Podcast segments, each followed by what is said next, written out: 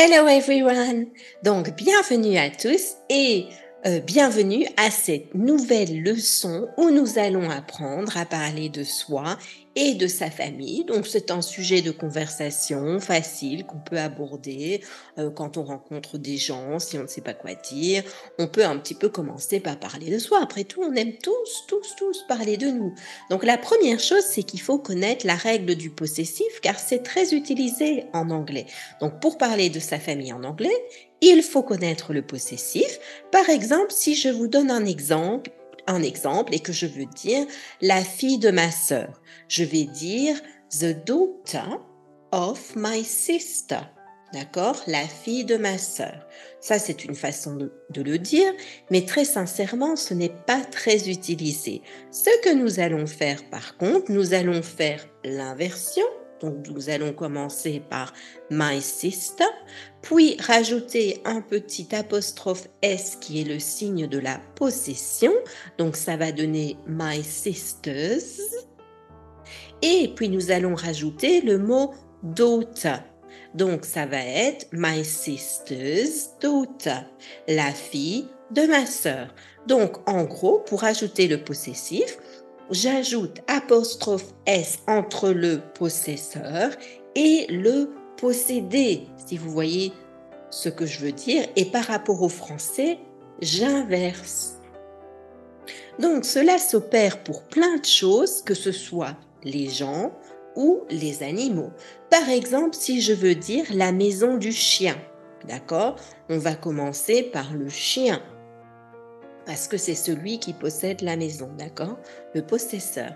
Donc on va dire the dog, on va rajouter l'apostrophe S, the dogs, et rajouter maison, the dog's house, la maison du chien. Donc il faut partir à droite, revenir en arrière pour comprendre. Le livre de Simon. Donc on va commencer, on dit par le possesseur. Donc on va commencer par qui? Par Simon. Qu'est-ce qu'on va rajouter au milieu? Un petit apostrophe S, Simons. Et ensuite, on va mettre le mot livre qui est en anglais book. Simon's book, le livre de Simon. Le neveu d'Anna. Leur neveu se dit nephew. Anna, c'est Anna. Donc nous allons commencer toujours par le possesseur. Anna's nephew. L'anniversaire d'Émilie. Emily's birthday. Le drapeau de mon pays. My country's flag. Au pluriel, qu'est-ce qui se passe au pluriel? Alors, ça dépend. Est-ce que le pluriel est régulier? Un pluriel régulier, c'est quand on ajoute simplement S, comme en français. Par exemple, mes parents, je vais dire my parents et je vais rajouter un petit S.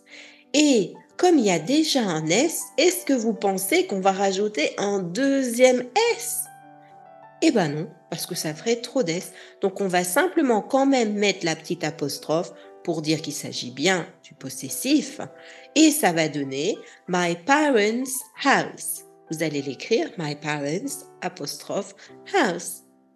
Maintenant, la chambre des petits, la chambre des enfants. Donc les enfants, one child, un enfant, two children, deux enfants, c'est un pluriel irrégulier. Donc, qu'est-ce qu'on va faire? À votre avis, est-ce qu'on va rajouter l'apostrophe S? Eh bien oui. Donc, nous allons dire the children's room. Donc voilà, ça c'était pour le possessif qui est une particularité de l'anglais qu'il faut comprendre parce que c'est extrêmement utilisé. Et je vous ai fait un petit quiz en dessous que vous pouvez faire pour voir si vous avez compris. Bye bye for now.